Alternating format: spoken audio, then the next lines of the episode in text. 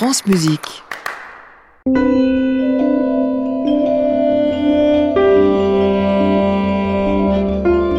Bonsoir à tous, bonsoir Rodolphe. Bonsoir Émilie. Mais que se passe-t-il ce soir? Eh bien une émission un peu spéciale pour le dernier carrefour de la création de la saison. Et pour notre en piste contemporain, les coups de cœur, les coups de cœur des producteurs du carrefour, donc le vôtre bien sûr, mais celui d'Anne Montaron, de Laurent Villarem, de Corinne Schneider, de Thomas Vergrache, d'Anno Merlin ou encore de François Bonnet. On commence par vous, par exemple Ah, c'est moi la première. Votre coup de cœur de la saison, votre disque coup de cœur. J'ai choisi une compositrice euh, dont l'univers m'a particulièrement touchée cette année. Elle s'appelle Lotta Venakovsky. Elle est née en 1970 et on s'est senti un peu orphelin euh, quand Kaya Sariao euh, est morte au début de ce mois de juin. Et peut-être que finalement, c'est la fille spirituelle de Kaya Sariao. En tout cas, ça a été l'une de ses élèves. Et en 2015, le directeur du label Ondine, qui a aussi enregistré les œuvres de Sariao, l'a désignée comme la compositrice compositrice finlandaise de la nouvelle génération et donc il lui a proposé d'enregistrer pour son label et je vous avais fait entendre donc son dernier disque sorti en avril avec trois pièces à l'univers coloré, contrasté. Alors c'est une compositrice qui reste dans la tonalité mais sans jamais être conventionnelle et on avait pu l'entendre dans son concerto pour harpe qui s'appelle Sigla. Autre œuvre de cet opus que j'aimerais vous faire découvrir ce soir, c'est Cédécime, 16 en latin, une pièce en trois mouvements écrite en 2016 pour célébrer le centenaire de l'orchestre de l'Académie Sibelius d'Helsinki. Elle a choisi de mettre en musique trois événements de l'année 1916. Donc d'abord, elle s'est inspirée d'un vers de la poétesse Edith Södergran qui date donc de 1916. Ensuite, elle fait référence aux terribles zones rouges de la Première Guerre mondiale. Et puis dans le dernier mouvement, elle reprend le thème de la cinquième symphonie du compositeur finlandais Erkki Melartin, qui a aussi été le premier à diriger l'orchestre de l'Académie Sibelius, justement qu'elle célèbre dans cette œuvre. Et voici donc ce dernier mouvement, la musique de Lotta Venakovsky.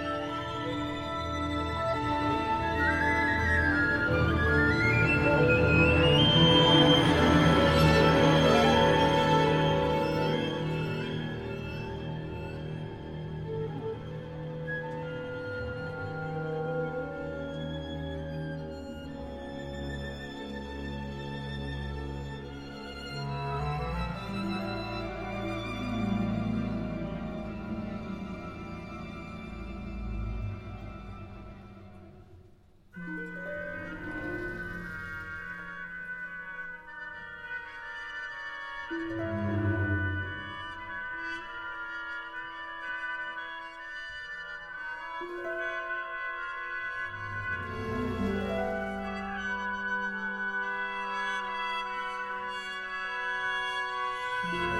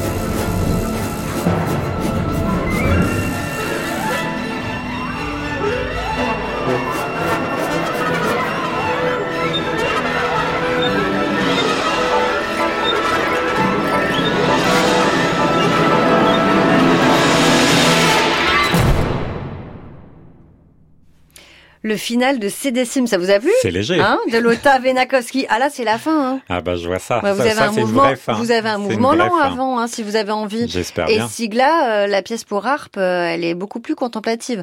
Donc euh, vous avez de tout sur ce Très disque bien. de Lota Venakowski, sorti pour le label Ondine et donc élève de Kaya Sariao, dont on reparlera dans le carrefour de la création avec Corinne Schneider. Et vous, Rodolphe, votre coup de cœur, quel Eh est-il? le, Mon coup de cœur, c'est un disque, c'est un artiste, c'est aussi euh, une photo. Vous l'avez devant Oui, les yeux, très belle. Émilie. C'est le compositeur Michael Urquiza qui semble ne plus toucher terre. Il saute sur, euh, sur ce disque, un très beau disque qui s'appelle Espiègle. Alors j'ai trouvé que l'actualité, en règle générale, cette année était un peu sombre et qu'on avait aussi des disques dans le carrefour de la création assez sombres, souvent évidemment en lien avec la guerre en Ukraine, en lien avec notre actualité.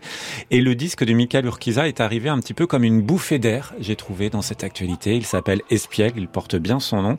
Et je trouve qu'aujourd'hui, écrire euh, de la musique avec de l'humour, ou en tout cas faire une musique avec de l'humour, c'est pas forcément évident dans la que création rare de ce qu'on reçoit. contemporaine. Mm. Et non seulement lui, il le fait, mais il réussit. Euh, C'est un humour très subtil en musique. D'ailleurs, le nom des pièces le porte bien, Songs of Spam. Je ne sais pas si vous avez aussi beaucoup de spam, mais lui, dans son ordinateur, il met de côté tous ses spams et ça lui permet aussi de faire parfois les textes de ses musiques. Euh, Ma voix et mon mot de passe aussi, une très belle pièce. C'est un disque qui a été enregistré par l'ensemble Sébarré, les Neue Vocale Solisten. C'est sous la direction de Sébastien Boin. Et en fait, pour moi, ça a été une vraie découverte cette année, à tel point que j'avais aussi proposé dans la saison à Michael Urquiza une carte blanche dans un carrefour euh, de la création. Alors, je sais que c'est un compositeur qu'on aime bien. Euh, Anne Montaron, qui est avec nous ce soir, euh, nous disait aussi que vous aimez bien.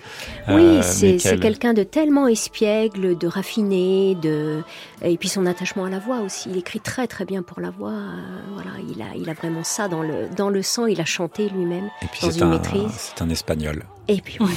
Nous vient de Bilbao. On va écouter un extrait de ce disque.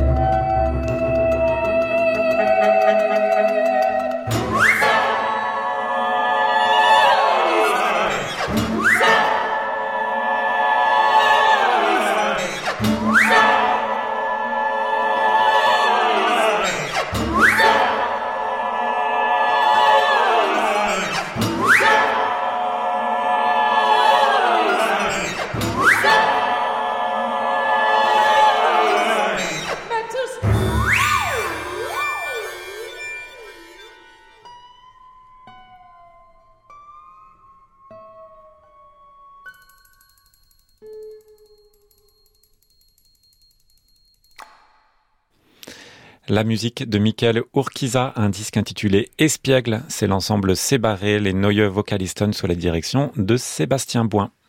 En piste contemporain, Émilie Munera et Rodolphe Bonneau-Boulmier, France Musique. Et on continue avec les coups de cœur de la soirée et les coups de cœur de nos collaborateurs, Émilie, puisque vous savez, le Carrefour de la création, c'est toute une équipe. Et eh oui. Alors, il y en a un qui est régulièrement avec nous toutes les semaines, c'est Laurent Villarem pour le Journal de la création, qu'on va retrouver dans un instant. Mais avant, Laurent, on avait justement envie de connaître votre coup de cœur euh, discographique de la saison. Alors, mon coup de cœur de l'année se porte sur la musique d'Anna Torsvaldsdottir. Ah, ah déjà, vous le dites bien. Deux grands disques orchestraux de la compositrice islandaise viennent en effet de paraître chez Sonoluminus, tous deux avec l'Orchestre symphonique d'Islande. Vous avez écouté ces disques Oui, ils sont très beaux. De toute façon, on aime bien aussi cette compositrice. Alors, on connaît Dottir en France. Elle a été jouée notamment par l'ensemble intercontemporain et en janvier prochain, l'Orchestre de Paris dirigé par Klaus Makela donnera sa pièce Arcora à la Philharmonie de Paris.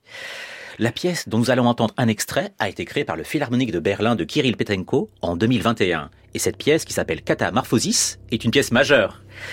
Dans cette pièce, Torvalds Dottir parvient à une synthèse magnifique dans sa maîtrise des forces orchestrales, sa science du timbre associée à une vraie profondeur mélodique et émotionnelle. C'est un peu comme si Gérard Griset rencontrait Arvo Pärt et Richard Wagner. Ça fait un drôle de mélange. Alors je cite la compositrice. L'inspiration principale derrière Catamorphosis tient dans la relation fragile que nous entretenons avec notre planète. Catamorphosis est une pièce assez dramatique et son intensité s'explique par le risque d'une catastrophe à venir. Le cœur de l'œuvre s'articule autour d'un sentiment d'urgence distinct, oscillant comme les deux pôles de notre planète entre pouvoir et fragilité, espoir et désespoir, préservation et destruction. L'impressionnant Catamorphosis d'Anna Torvaldsdottir, dans la version parue en disque chez Sonoluminis, l'orchestre symphonique d'Islande est dirigé par Daniel Bjarnason.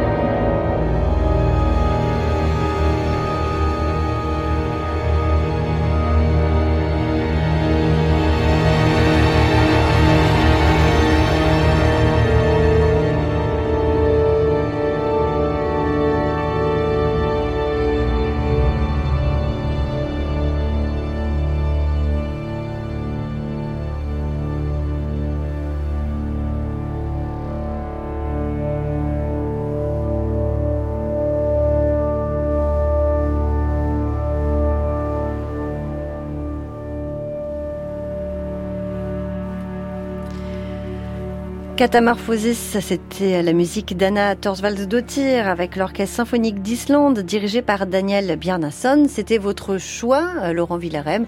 Un choix qui fait l'unanimité aussi hein, dans ce studio. C'est vrai que vous aussi, Émilie, vous aimez beaucoup énormément cette, compositrice, qui a des univers très différents euh, selon euh, les formations pour lesquelles elle écrit. Anne Montaron est avec nous, vous l'avez entendu tout à l'heure avec Rodolphe, et c'est donc votre choix Anne, dites-nous tout. Bonsoir Émilie, et eh bien bonsoir Rodolphe. Ça fait plaisir euh, de partager ce studio avec vous. Euh, c'est très difficile de choisir pour moi un disque parce qu'on en reçoit beaucoup et j'aime euh, des univers très très différents. Vous le savez, la musique improvisée, la musique écrite. Mais il y a un disque qui sort du lot parce que c'est à la fois un disque, un livre et puis un livre d'art aussi. C'est un, un disque de la flûtiste taïwanaise, franco-taïwanaise puisqu'elle vit en France depuis 18 ans, Shao Wei Chu. Et euh, cette flûtiste, elle fait partie de l'ensemble Son d'initiative et elle a aussi créé le, le trio 20 euh, degrés dans le noir avec euh, la violoncelliste Lola Malik et l'accordéoniste Fanny Vicens. Et ce que j'aime dans ce, dans ce disque qui s'appelle Li, son, contes et images. Alors li, c'est un mot chinois, je l'ai découvert à l'occasion. Et c'est un mot à plein d'entrées, mais ça peut vouloir dire traverser la rivière en marchant sur les rochers. C'est quand même très très joli. Et euh, il y a toute une partie visuelle, un jeu sur ce disque, un jeu, euh, vous voyez, c'est en noir et blanc, beaucoup. Mmh, il, y a, il y a des photographies d'écorce, de, de, de feuillage, etc. Et c'est euh, tout un jeu visuel sur l'écriture osekai. Alors l'écriture osekai, c'est une écriture chinoise, euh, des inscriptions chinoises sur des os et des écailles d'animaux. Alors ça, c'est vraiment ancestral, hein, c'est avant Jésus-Christ, 10e euh, et 15e siècle avant Jésus-Christ. Et donc il y, a il y, a ce travail visuel, il y a aussi des contes qui ponctuent le livret, donc c'est un très beau livret. Et on est plutôt sur de la musique improvisée ou écrite? Alors pas du tout, c'est que des, ce sont que des pièces écrites de Luc Ferrari, une pièce magnifique, La Dame de Shanghai, une pièce de Rebecca Sanders, une pièce de Klaus Lang, une autre de Colin Et une d'une compositrice euh, taïwanaise que j'ai découverte à l'occasion.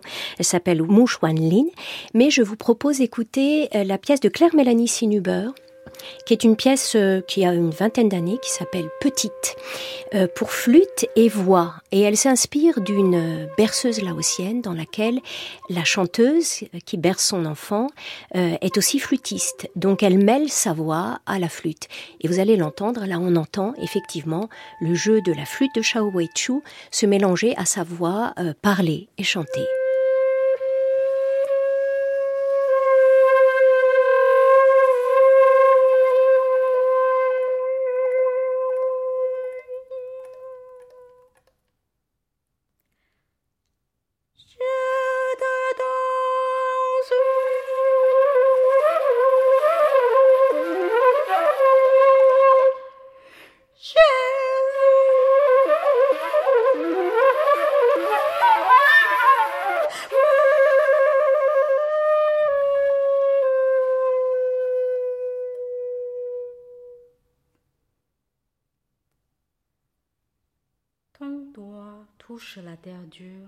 Je te vois trembler. Quelque chose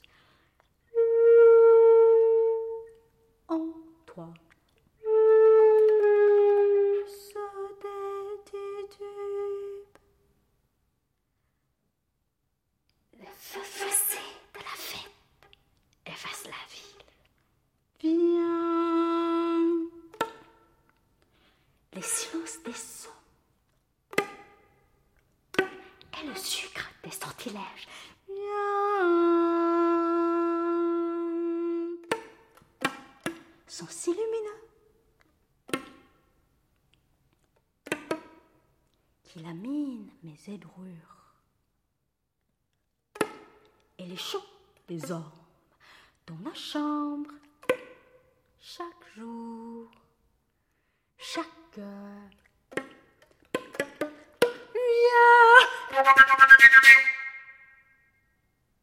Un chat de juillet.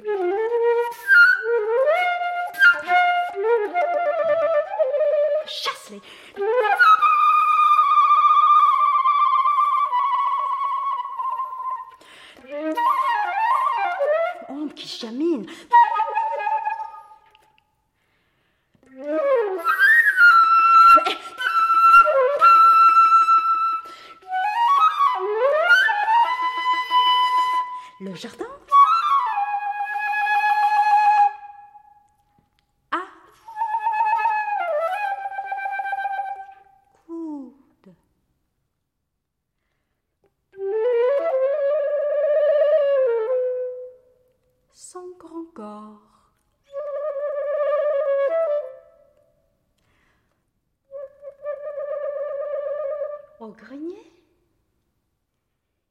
regorge des guirlandes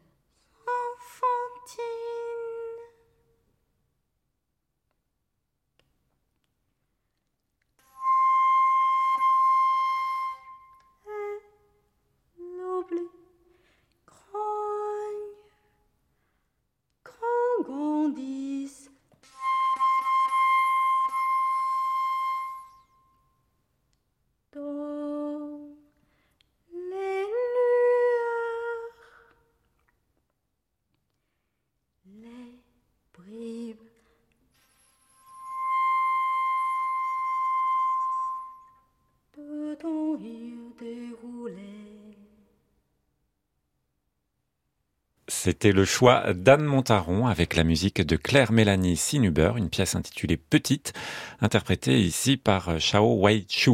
Merci beaucoup Anne Montaron et on vous retrouve tout à l'heure pour Création mondiale. C'est maintenant au tour de Corinne Schneider de nous faire partager son coup de cœur. Bonsoir Corinne.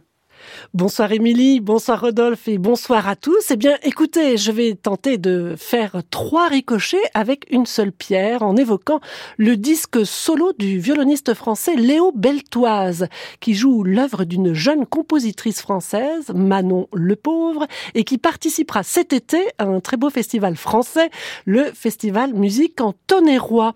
C'est un festival de musique de chambre à la campagne, au cœur de la Bourgogne, qui se déroulera les 24 25 et 26 août. Trois jours dans cinq lieux avec 12 événements et tout ce qui fait plaisir en plein été. Des concerts, une conférence rencontre, des promenades, des pique-niques, des afters et et, de la création musicale. C'est la particularité de ce festival à l'écoute de son temps, suivi chaque été depuis cinq années par environ 600 personnes. Cette année, le musicien engagé, compositeur et chercheur Maël Bailey est à l'honneur avec le thème des phalanstères et autres utopies, ainsi que la compositrice Violetta Cruz, dont on pourra entendre une nouvelle création. Alors ce festival musique en tonnerrois est porté par un collectif de musiciens et musiciennes, dont le violoniste Léo Beltoise, qui a enregistré un superbe disque solo cette année, porté par le label Coriolan. C'est un label français indépendant basé à Paris qui encourage l'innovation musicale, les nouvelles écritures, les nouveaux langages, les nouvelles technologies. Et sur cet album, paru en avril dernier, Léo Beltoise, 32 ans, qui est notamment membre de l'ensemble Sillage et de l'ensemble Barcelona Moderne, joue des œuvres pour violon seul du compositeur japonais Toshio Osokawa, né en 1955, de Nicolas Matteis, alors c'est un violoniste de la fin du XVIIe siècle, et de Manon Le Pauvre, une jeune compositrice au langage très très exigeant, en même temps que poétique, qui achève ses études en master de composition au Conservatoire de Paris l'année prochaine, et euh, en même temps euh, que son cursus à l'IRCAM. Je vous propose d'écouter Léo Beltoise dans l'interprétation de Is 1. C'est une pièce pour violon et dispositif électronique de Manon le Pauvre. On écoute la fin.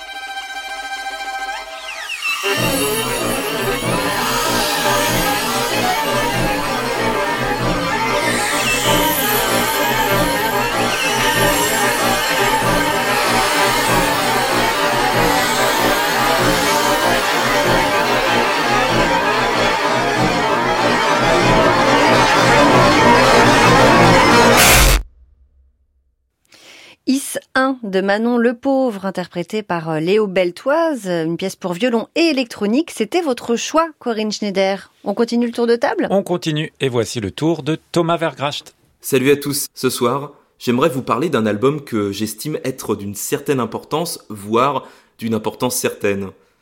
C'est une parution chez Nonsuch il y a quelques mois, au printemps, le ballet Dante du britannique Thomas Hades, interprété par le Los Angeles Philharmonic et dirigé non pas par le compositeur comme c'est souvent le cas avec ses œuvres d'orchestre, mais ici, ce sera rien de moins que le chef maison, Gustavo Dudamel. Dante est bien inspiré par la divine comédie de Dante Alighieri et par les chemins obscurs d'un récit qui prend la forme d'un chemin initiatique et mémoriel. Hadès est un familier des citations d'œuvres du passé qu'il aime déconstruire, avec lesquelles il joue, comme un circassien des sens. L'œuvre est en trois parties. Inferno, qui est un véritable slalom dans un labyrinthique parcours listien. On y entend pêle-mêle la lugubre gondole, les valses oubliées, le galop chromatique, Totentanz, la Via Crucis, la Mephistopolka et j'en passe. Puis vient un purgatorio, jalonné par un chant de la synagogue, Hadès de Jérusalem, ça ne s'invente pas. Enfin, Paradiso, qui est un large poème symphonique de 25 minutes en un seul tenant, dont le thème principal est en réalité le début de la célébrissime troisième leçon de ténèbres de François Couperin.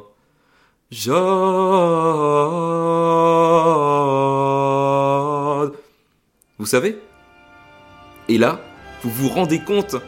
Arrivé enfin au bout de l'errance, au paradis, on retombe dans les ténèbres. La toute fin de l'œuvre est atmosphérique, en forme d'apothéose lumineuse et irradiante. La béance, initiée par Couperin, semble se refermer. L'idée est belle, et la musique ne l'est pas moins.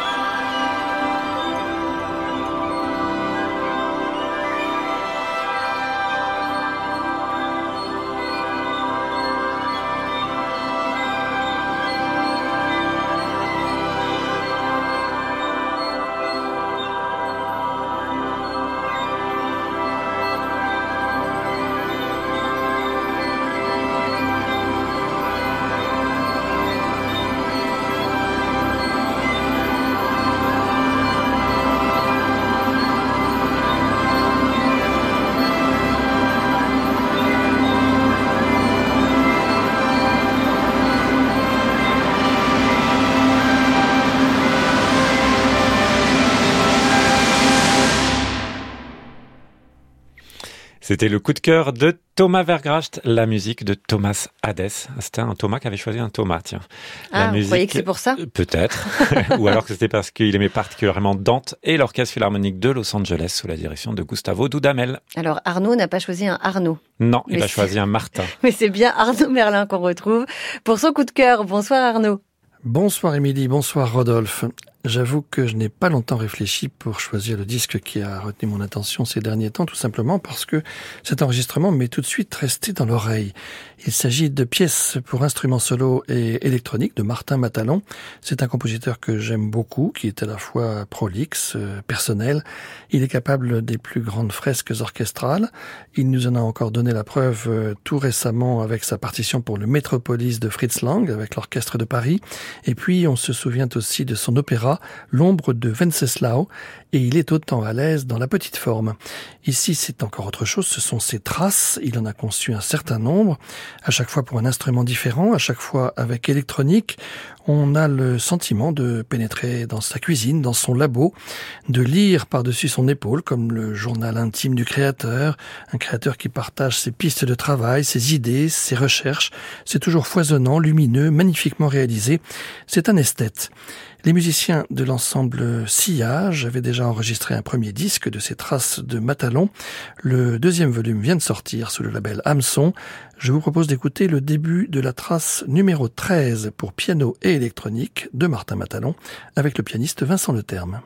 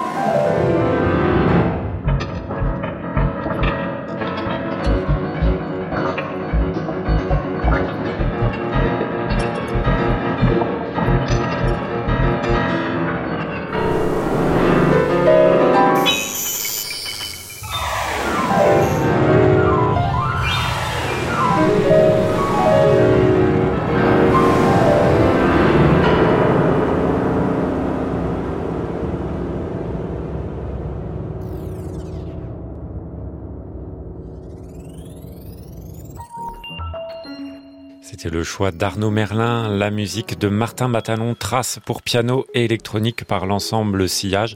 C'était d'ailleurs un disque qui avait été disque du jour dans notre émission. On a beaucoup aimé aussi ce disque de l'ensemble Sillage. On est assez d'accord hein, avec. C'est vrai que dans l'ensemble, les choix, on les partage. On les partage, absolument. On va finir notre tour de table. Nous arrivons à la fin de cette euh, dernière émission de la saison spéciale coup de cœur des producteurs du Carrefour de la création. Et on finit avec vous, François Bonnet. Bonsoir. Bonsoir Émilie, bonsoir Rodolphe, bonsoir à tous. Mon coup de cœur est un disque sorti sur le label français Portrait GRM, label opéré de manière commune par l'INA GRM et le label français Shelter Press, et qui se focalise sur le pressage de pièces commandées par le GRM dans le cadre de sa saison de concert multiphonie, donnée en grande partie à la Maison de la Radio et de la Musique. Le disque en question comprend deux œuvres, Minos Circuit de la musicienne Daphné Vicente Sandoval, pièce fascinante, composée autour de feedback générés à partir d'un basson déconstruit, et la pièce dont nous allons écouter un extrait, Transfiguration 4 du compositeur norvégien Lars Peter Hagen. Transfiguration 4 est une pièce en forme de méditation autour de fragments harmoniques issus de Métamorphosen de Richard Strauss, méditation sur les ruines du musical, sur les impressions rémanentes et sur les seuils, à l'orée des résolutions, mais sans jamais les atteindre. C'est une œuvre puissante, extrêmement belle, alliant une électronique liminale à la structure classique du quatuor à cordes, ici le quatuor Léonis. On écoute un extrait de Transfiguration 4 de Lars Peter Hagen, paru sur le label Portrait GRM.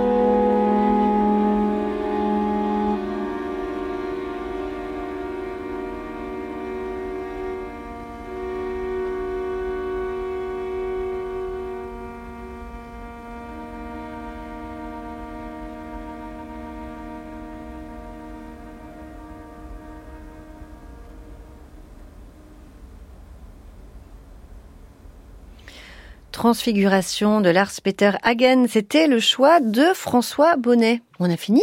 Non, tout de suite le journal de la création par Laurent Villarem. Bonsoir Laurent. Bonsoir Émilie, bonsoir. Rodolphe. Pour la deuxième partie de notre guide des festivals de l'été, j'ai pensé qu'on pouvait parler de deux festivals qui se consacrent à la musique contemporaine. Car il y a beaucoup de festivals généralistes, mais finalement assez peu qui se dévouent presque exclusivement à la musique d'aujourd'hui, n'est-ce pas? Mm. C'est vrai. On commence donc par le festival d'aujourd'hui à demain, à Cluny, qui met à l'honneur la musique de Bernard Cavana.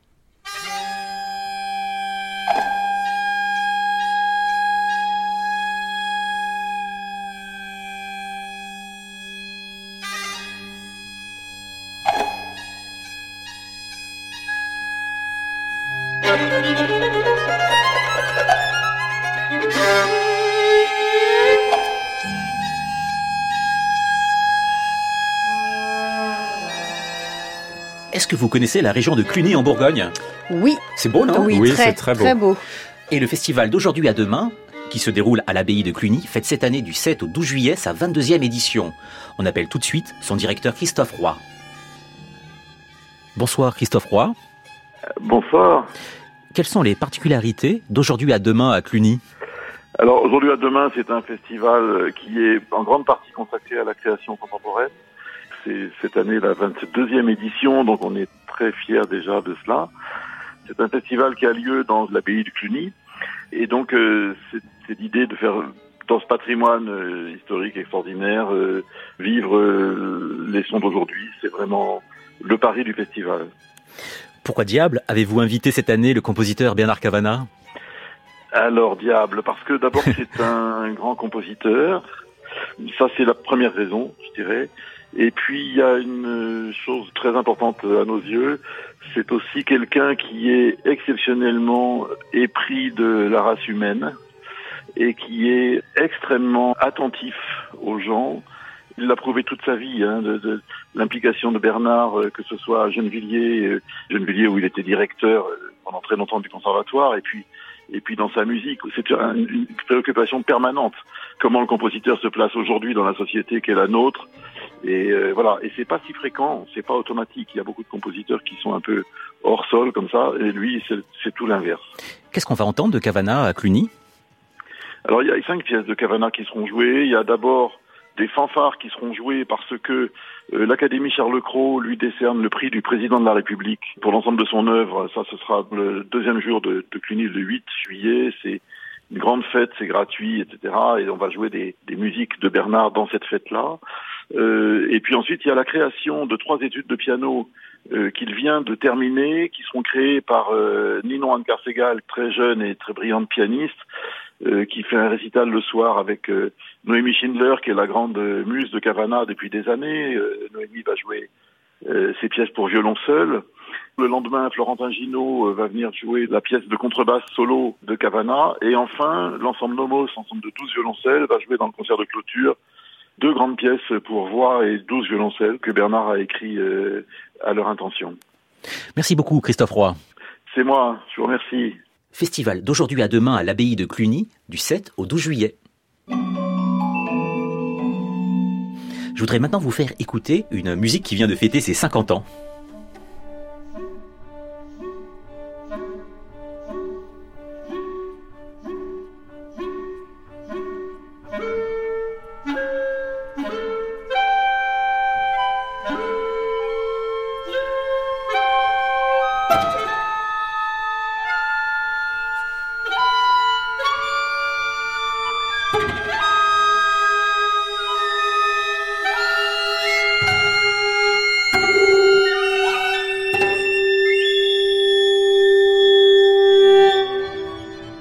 Ce sont bien sûr les périodes de Gérard Griset, l'une des partitions fondatrices de la musique spectrale, et c'est l'ensemble L'Itinéraire fondé en 1973 qui avait créé la pièce. L'itinéraire a été fondé par Tristan Muraille et Roger Tessier, avec la participation des compositeurs Michael Lévinas, Hugues Dufour et Gérard Griset. Et c'est l'occasion de célébrer cet ensemble majeur de la musique d'aujourd'hui. On a demandé à son co-directeur actuel, Grégoire Lorieux, alors l'itinéraire à 50 ans, s'agit-il d'un jeune homme ou d'une jeune femme ou d'une personne dans la pleine maturité de ses moyens?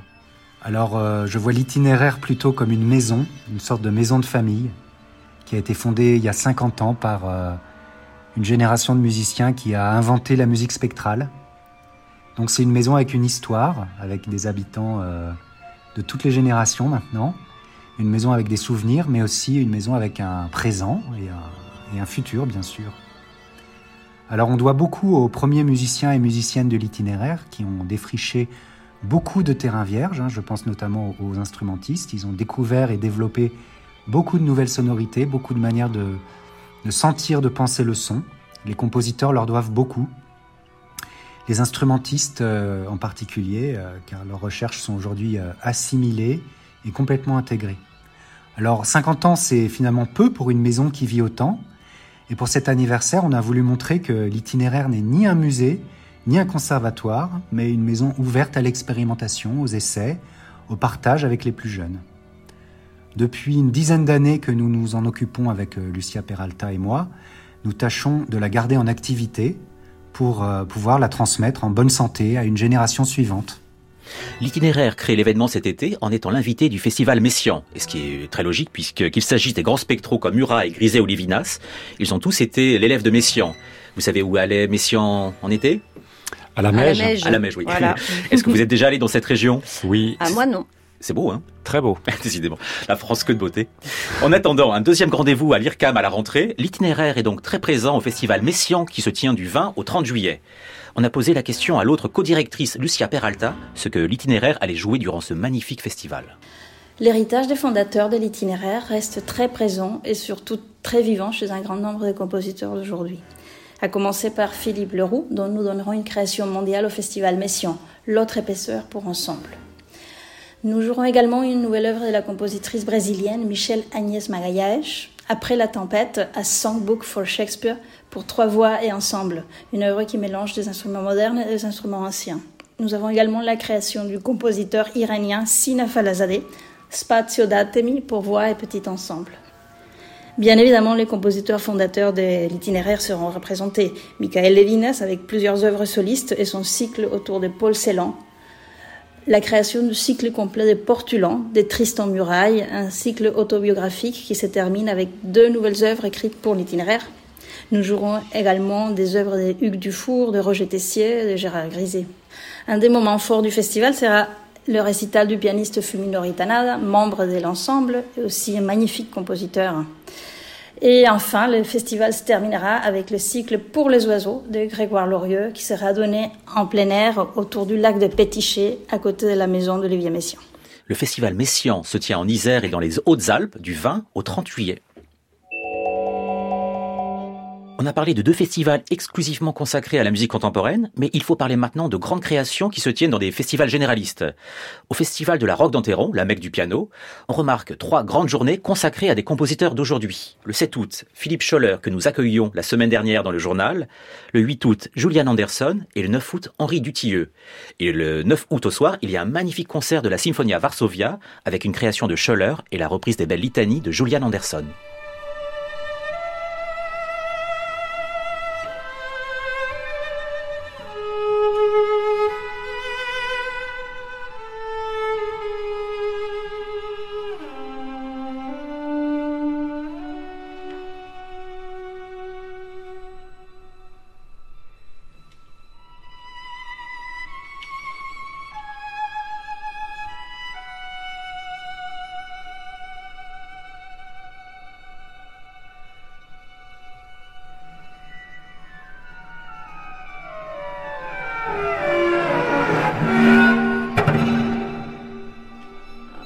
Extrait des litanies de Julian Anderson. Mais l'un des grands événements de cet été se déroule bien sûr cette semaine au Festival d'Aix, avec la création du quatrième opéra de George Benjamin qui revient en Provence, 11 ans après le triomphe de son opéra Return on Skin. Oui, ça va être génial. En plus, je sais que pour la dimension visuelle, c'est Hicham Berada qui est un superbe plasticien. Et à la musique, c'est donc George Benjamin et au livret Martin Cream, toujours. Cette fois, on quitte le Moyen-Âge de Return on Skin pour une histoire plus contemporaine. Picture A Day Like This est créé le 5 juillet au théâtre du Jeu de Paume à Aix. Le compositeur George Benjamin dirige le Malheur Chamber Orchestra et cinq chanteurs parmi lesquels on retrouve la grande Marianne Crébassa. À la mise en scène, c'est Marie-Christine Soma et Daniel Janto qui avaient signé la toute première mise en scène du tout premier opéra de Benjamin, Into the Little Hill. On se quitte d'ailleurs avec un extrait de Into the Little Hill de George Benjamin.